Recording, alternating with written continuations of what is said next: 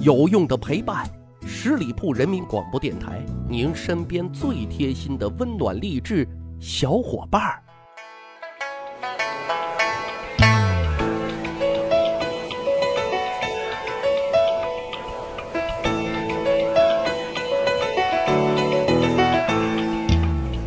十里铺人民广播电台，趣吧历史，增长见识，密史趣谈。我是大汉。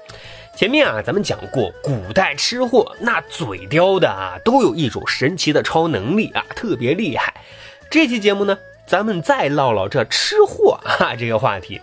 只是今天要讲的这几位吃货啊，超能力呃没有啊，就长着一颗吃的心啊，所以最后有点悲催啊。这第一位登场的是大将廉颇啊，我们都熟悉这一句“廉颇老矣，尚能饭否”啊。当然，现在我们都知道啊，廉颇虽然老了，但是当个老饭粒儿肯定是没有问题的啊。这典故说的是赵王想重新启用老将廉颇，但是呢，毕竟廉颇啊已经都被岁月快掏空身体了，还能不能担起大任呢？于是呢，就派人对廉颇啊进行一番考核。啊，廉颇虽然一把年纪了，但仍有雄心壮志，那得使劲表现啊。于是呢，他就充分发扬一个吃货啊，特别能吃饭、特别能吃肉的精神啊。史料说，一饭斗米，肉十斤，然后是披甲上马，以示风采，不减当年。只是非常遗憾啊，遇见了奸人郭开，从中使坏。所以呢，考核官给赵王呈上的廉颇鉴定表上啊，写着这么一句话。说这个廉颇老先生啊，虽然很能吃啊，看起来依旧特别勇猛，但是肠胃不是太，老是憋不住啊，经常内急。嘿，这下不就完了吗？赵王一看鉴定表啊，直接就 pass 掉了。将领那是用来上阵杀敌的，老上厕所，这不耽误事儿吗？真是可怜了廉颇同志啊！作为一位资深的老饭粒儿，他始终想不通啊。作为一个吃货啊，多吃了几碗饭，多上了几趟厕所，人之常情啊，何罪之有？何罪之有？嘿是啊，何罪之有？只是因为犯小人啊。好，第二位登场的是大才子纪晓岚啊，纪晓岚嘴刁也是出了名的啊。说有一次，纪晓岚和他的朋友啊去小酒馆喝酒，点了许多的菜，可是纪晓岚呢啊没一个中意的，都说不好吃。他的朋友呢？哎，就即兴赋诗打趣啊。诗的内容是这样子说的：“司徒府上宴，把酒祝奉先。不说杀董卓，纪云醉貂蝉。”啊，字面意思也很好理解啊。这个司徒府上宴，实际上说的是啊，司徒王允请客吃饭，把酒祝奉先啊，就说跟吕布啊把酒言欢。不说杀董卓，就是说也不商量诛杀董卓的大计啊。纪云醉貂蝉啊，俩人席间就说貂蝉啊真好看，真漂亮。嘿嘿，接下来啊，咱敲黑板画重点了。我们都知道啊，纪晓岚，小兰啊是字，他的本名叫纪云。所以呢，这首诗最后一句啊，纪云醉貂蝉，其实是一语双关啊，说的是纪云。嘴刁还馋，嘿，所以呢，真佩服啊！文人就是文人，多机智啊！可是太贪嘴的文人啊，就未必聪明了。比如纪晓岚还有这么一个段子啊，说有一天晚上啊，肚子里的馋虫闹得特别的慌啊，纪晓岚赶紧去集市上买一只烤鸭犒劳一下自己，可回来一看，哎，悲剧发生了，这只鸭子竟然是泥做的。鸭子没有肉，骨架倒是完整，怎么做到的呢？原来是黑心的商贩啊，在骨架上抹上泥啊，外面呢再糊上纸，再染成烤鸭的颜色，再涂上油，哈，再在灯光的映衬之下，真是难分真假。各位啊，说一说，当个吃货容易吗？真不容易啊！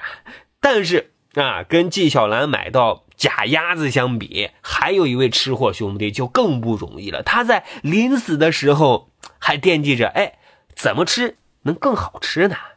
这位吃货兄弟啊，也是一名大家啊，明末清初的著名文学家金圣叹。啊，翻阅他的资料，他的履历和经历都特别有意思啊。以后有机会咱专门做一期啊，他的节目聊聊这位老人家啊。金圣叹与其说他是一名文学家，不如说他是一名文学批评家。文笔好，更重要的是啊，讽刺都特别的幽默。据说呢，金圣叹因为对清朝大兴文字狱极其的愤慨，于是呢，他就奔祖呼号：“孔子死了，孔子死了！”啊，并且呢，带领自己的学生去哭孔庙啊，表示抗议。清朝的统治者呢，就以蛊惑人心的罪名啊，判了他个死刑，把他给逮捕了。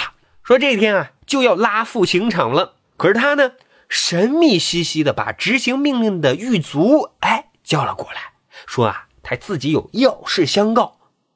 这狱卒呢以为大师会透露出什么传世宝物的秘密啊，或者什么惊天秘闻啊，于是就拿来了笔和墨来伺候大师。但是没想到啊，大师的临终要事 居然跟吃有关。只见呢。金圣叹大师啊，指着狱卒给的饭菜说：“啊，告诉你，花生米和豆干同嚼，大有核桃的滋味。得此一计传矣，死而无憾也。”哎呦喂，我裤子都脱了，你让我看这个，真是无语。这事儿呢还没有完啊！只见刽子手刀起头落，从金圣叹。耳朵里啊，就滚出来两个纸团，刽子手啊特别好奇，哎，急忙打开一看，第一个纸团上写了一个字“好”，哦，什么意思啊？急忙打开另外一个纸团，上面又是一个字，什么字呢？“疼”，哎呦喂，好疼！大师啊，大师，这是你最后的呐喊吗？你究竟是一位什么样的大师啊？受弟子一拜。当然啊，在查阅资料里还有另外一个版本，说的是啊，金圣叹不是给狱卒说的，而是给他探监的儿子说的啊。说的内容是花生米与五香豆腐干同嚼啊，有火腿的味道。其实啊，不管是核桃还是火腿，都把金圣叹老先生的吃货本色尽显，幽默诙谐啊。只是尴尬了以后啊。没机会有这口福了，呃，说真的啊，做了两期节目，觉得当个吃货真的挺好啊，该吃吃，该喝喝，遇事别往心里搁，尽人事听天命，付出努力不白费。